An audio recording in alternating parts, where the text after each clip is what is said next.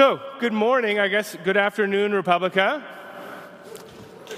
Great to, great to be back.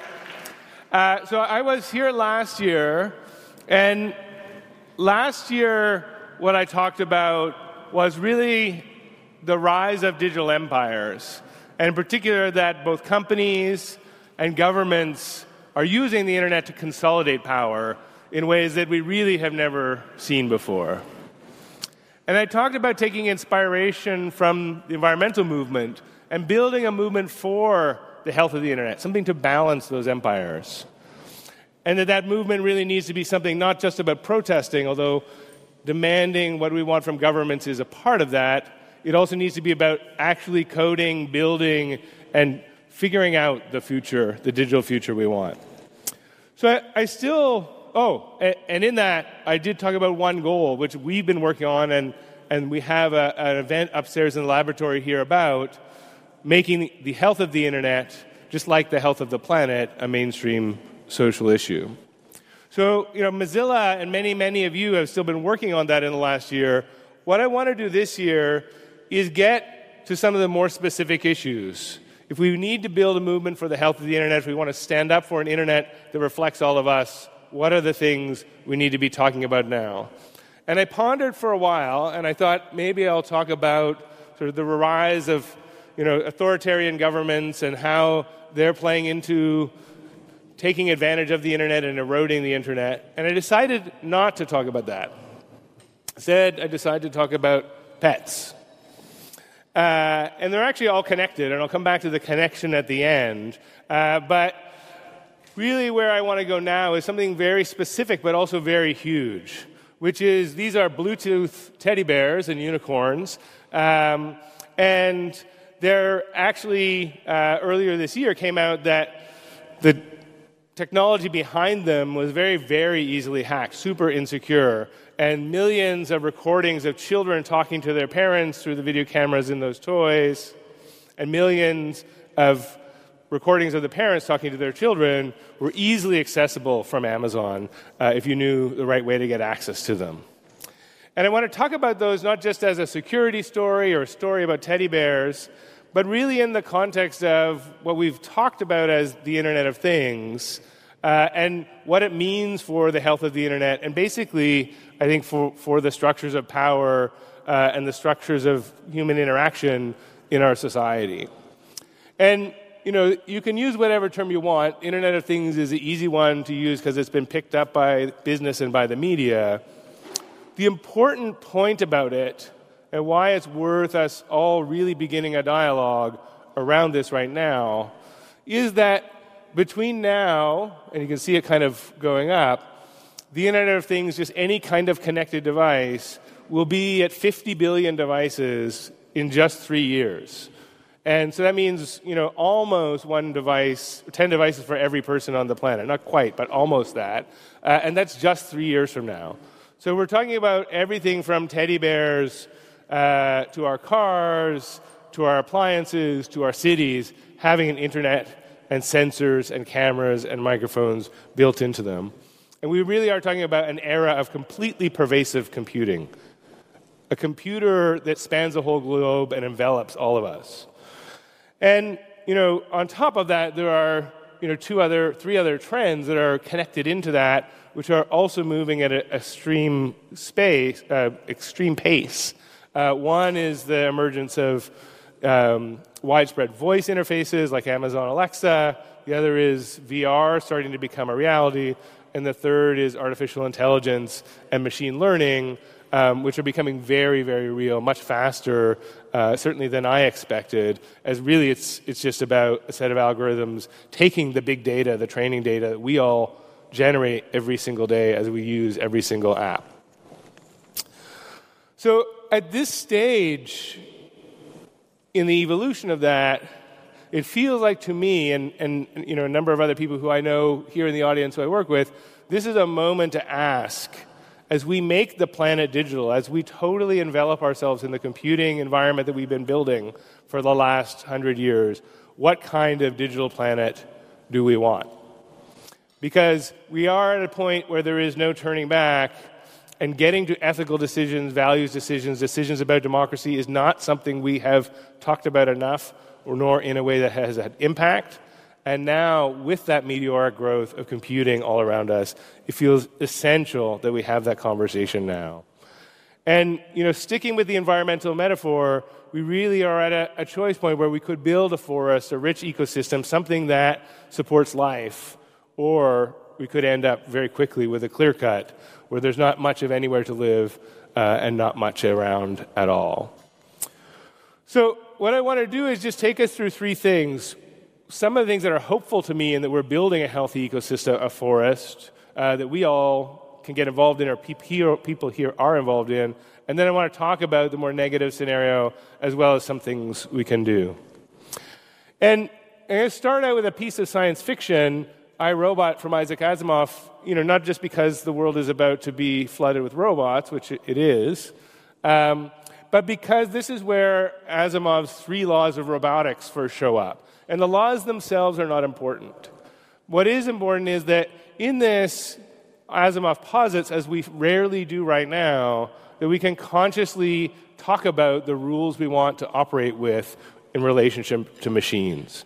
And now is a moment where we need to be having that conversation for real, at a global scale, in a way with real political power behind it that has influence. We have to be talking about the kind of world we want. And you know, I have some hope in that when I look around at the open hardware movement. And you know, this is a set of people in a workshop that uh, Mozilla's Open IoT Studio was running, building some things with Arduino.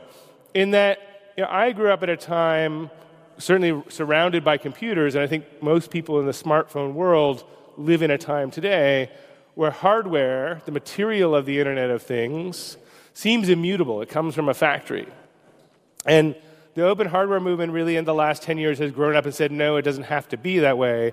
The same principles we applied to open source can be true of all of the computing around us. Now, it still seems crazy. This is a hobbyist thing. Um, but people are doing fun and interesting things as well as learning and basically painting a different future. You know, they're building a fingerprint scanner garage door opener that is not connected to Apple's cloud or Google's cloud or Amazon's cloud. They're chasing away raccoons with their own motion detecting squirt gun robot, which is also not connected to the Amazon cloud or the Google cloud or the Apple cloud. Uh, they're keeping themselves safe by building, you know, a, a, a, jacket that says which way I'm turning on my bicycle. Maybe a little more frivolous, possibly stupid. They're building self-lacing Nikes uh, with Arduinos. Uh, and my favorite, as I looked around for things people are building with Arduino today, a smartphone-controlled uh, pumpkin flamethrower. Everybody should have one. Um, keeps the kids you don't like away at Halloween. So, you know, it, these are real things people are doing, and they, they show some whimsy, some pragmatism, but also that we are at a spot where the hardware around us is something we could play with. Now, unfortunately, and there's all kinds of ways, and we could give a whole talk just digging into that, I think where we are now with open hardware still is stuck at the place that, say, the Homebrew Computer Club, which this is a pixelated photo of, uh, was in the 70s. And of course, you know, the, the Apple computers come out of that. So it's good. There's a bunch of people playing with technology. Um, and some of the values of that hacker ethic that are there in the early phases of, of this kind of work stay through even to today, but certainly in early computing. General purpose computing is something that invites all of us to do what we want with a computer, which is very different than many previous technologies. But that also led to the centralization, the consolidation of power, to think that you know, those people who built the Apple One also are building you know, some of the biggest power consolidation systems in the world. It didn't go exactly uh, in the direction and on the values that we hoped. So, just to think about IoT for a second, how do we get to the future we want? And a place that I take inspiration from, and that you know, a bunch of Mozilla people are involved in, is a set of, of things, of which this Good Home project here is one, where people are looking at design and ethics and the human outcomes we want as things that we can actually dig into and direct in terms of where we're going in the world of pervasive computing. So, the Good Home is a, a series of kind of roving um, exhibits and a set of people who are working on those sorts of questions uh, and the kinds of things that they do. I think these are, well, these are all off the, the website, so I don't know if they're from the London or the Milan or both uh, exhibits they both did. But um, Internet Adhesives, something by Michelle Thorne, who's here today up in the Internet Health Clinic from Mozilla, positing that really, uh, you know, we shouldn't have to take these manufactured devices from factories and buy things new all the time, but we should be able to take pieces of technology and weave them into things in our everyday lives and make them do what we want in whimsical and also pragmatic ways. The very fun uh, birdcage concept, which was on display, of you know, an, an Arduino or a kind of a open hardware driven piece of art that actually also tells me about air quality, much like a canary in a coal mine would. And then, you know, one of my favorites, the privacy dimmer, which is really a kind of ecosystem of open hardware as well as beautiful objects, um, aimed at being able to configure how we want privacy to work in our home and with our data in ways where there are presets on the smartphone, as well as then beautiful devices that are much more natural in the flow of our life, where we express what we want our privacy to be at any particular moment. And the values of this Good Home project to me are what is exciting. And also, frankly, what I think really points to the fact that this next era, if we engage it properly, could be more shaped by Europe and other parts of the world and not by America, which is very much where this is coming from. Looking at being open, being humble, uh, being resilient, being local, being sustainable, uh, being post capitalistic, which is not being anti capitalistic, understanding there is an economy around this, but it should be a human economy. And the idea that we explore with this, to me, is another level up beyond the Homebrew Computer Club beyond just working with open hardware, saying we can design this future. It is a critical moment, and if we don't, it's going to go another way. And I'll get to that in a second. And the good news also out of Europe is that you have other people doing the same thing. The IoT Design Manifesto has a, a similar set of values, a similar set of proposition, although targeted a little bit more at developers. And all of those things really go back to that same idea of the three laws of robotics, we can make a bargain, make a plan, set rules, have values that say where we want to go with this society. So, you know, if we push ourselves in the right direction, we can have a rich, rich ecosystem, we can have a forest, or we can decide to cut it down. And I worry that very quickly that is where we're headed, is into the clear cut of the digital planet and all of us. And I'll just take a moment with another piece of science fiction just quickly, and this is Philip K. Dick Ubik. He's probably my favorite science fiction author. And I don't put this here uh, you know, for the obvious reason, but the obvious reason is, you know, this weird force called Ubik shows up at the first chapter of every chapter in that book as a different product.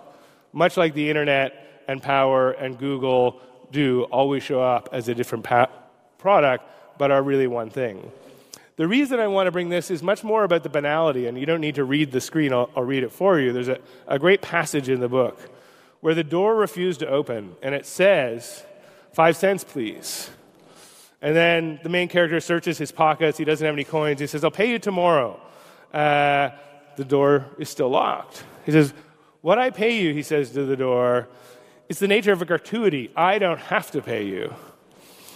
And the door says, the door speaking says, I think otherwise. Look at the purchase contract you signed when you bought this apartment. He found the contract, and sure enough, payment for his door opening and shutting con- uh, constituted a mandatory fee, not a tip. It was kind of funny and banal, but that's 50 years ago, and frankly, it is the world that we are making and designing. So, just some funny but also worrisome examples. This is a, a piece you know, highlighted in Boing Boing uh, of a product called Juicero. It's an awesome name. Only uh, could you find products named so well on the program Silicon Valley. Um, but this is a juicer that won't work unless you buy their packages of kale juice or carrot juice or whatever. And if they're older than six days old, based on the barcode, they won't even let you use the packages they sold. Very much like the door. But now, funny, if you buy it, you're probably stupid. I'm sorry if anybody here is a Juicero owner. Um, but, you know, it, it is a, a kind of thing that is happening.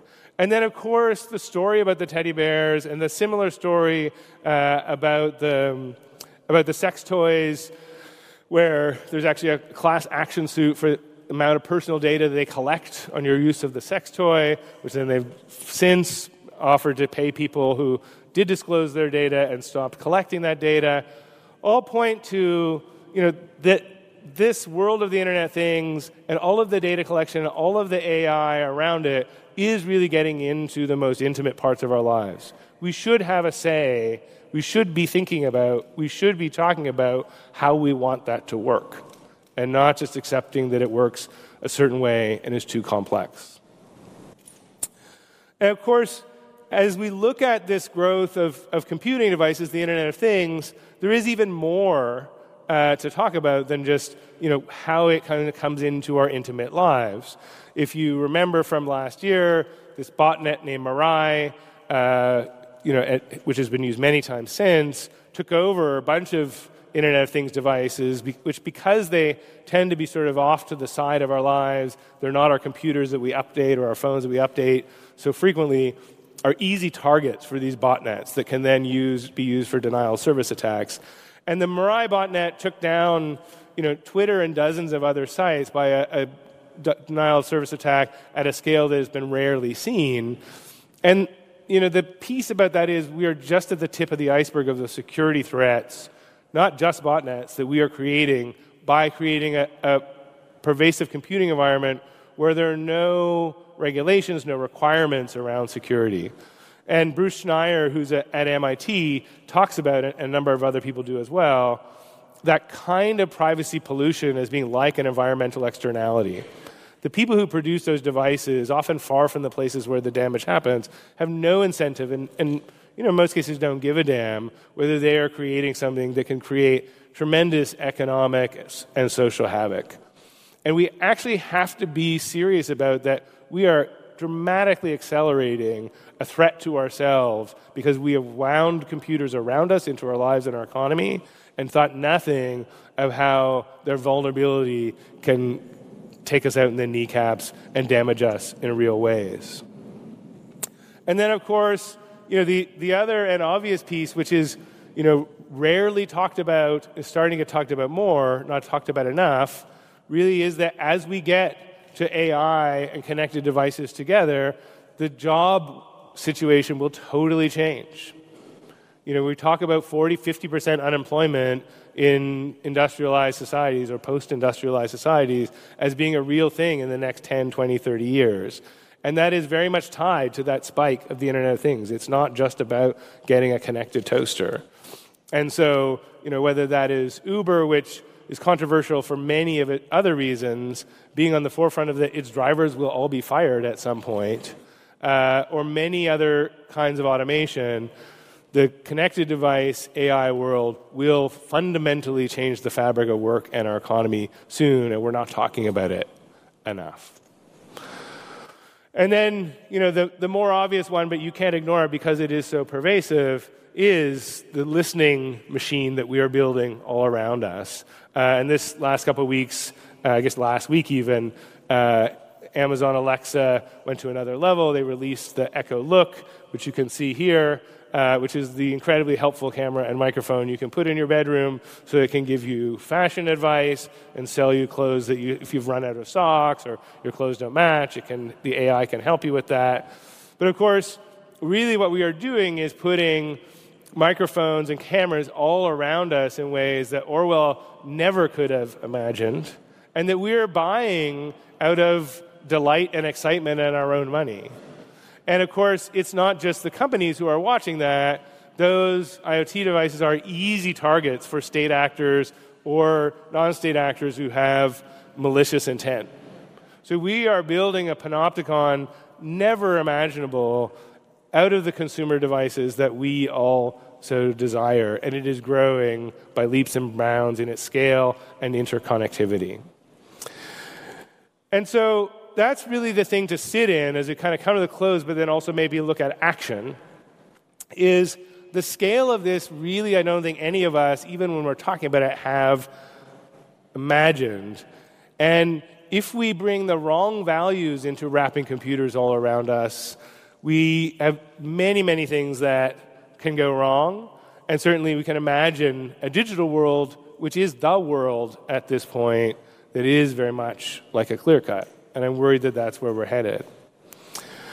So, the question, especially a place like re:publica, for people who are politicized about these things, is what does stewardship look like? So, to stick with the environmental metaphor, what does it look like in this world for us to steward the values that came with the internet or that we bring as people who want human society to be good and kind and ethical and inclusive and multicultural and global? What kind of digital planet do we want? is a thing we need to ask in a very serious way, not just as cocktail party conversation, as that grows. And so I do think the forest is possible, the clear cut is about, uh, avoidable. We can create a responsible, responsible, ethical, and human digital planet, but we have to take it seriously as a mainstream political issue, as a mainstream thing that we build right now. And there's three things as we try to grow that movement that I think we all need to be doing more of and putting more money behind um, that are very much on the kind of in the tradition of environmental stewardship and build on the last 10, 20, 30, 40, 50 years of hackers and digital making as a form of stewardship. Just standing in the streets alone will not get us the responsible, ethical, human digital planet we want. So, what do we need to do? Certainly, one thing is build it. Just build it now. And that's hard. Uh, this is Casa Jasmina, which is an open source connected home in Turin in, in Italy, uh, started by Bruce Sterling, the science fiction author, and others. And why I use it as an example of build it is we can and must build an ethical and responsible digital world that reflects our values in a way that reflects design and is real and that we use every day. Just motion controlled raccoon squirt guns will not change things. We need to see how do we actually make open source, secure, human controlled, people controlled, not centralized, not monopolized digital lives possible. I mean, you can also just check out and go and live in a forest, but even that forest is completely connected into this world more and more. So we have to, in a serious way that involves design and technology and politics look at building real worlds that reflect the kind of values I talked about earlier in the Good Home uh, piece. We need to organize, but not necessarily just in the street and in ways that traditional movements have.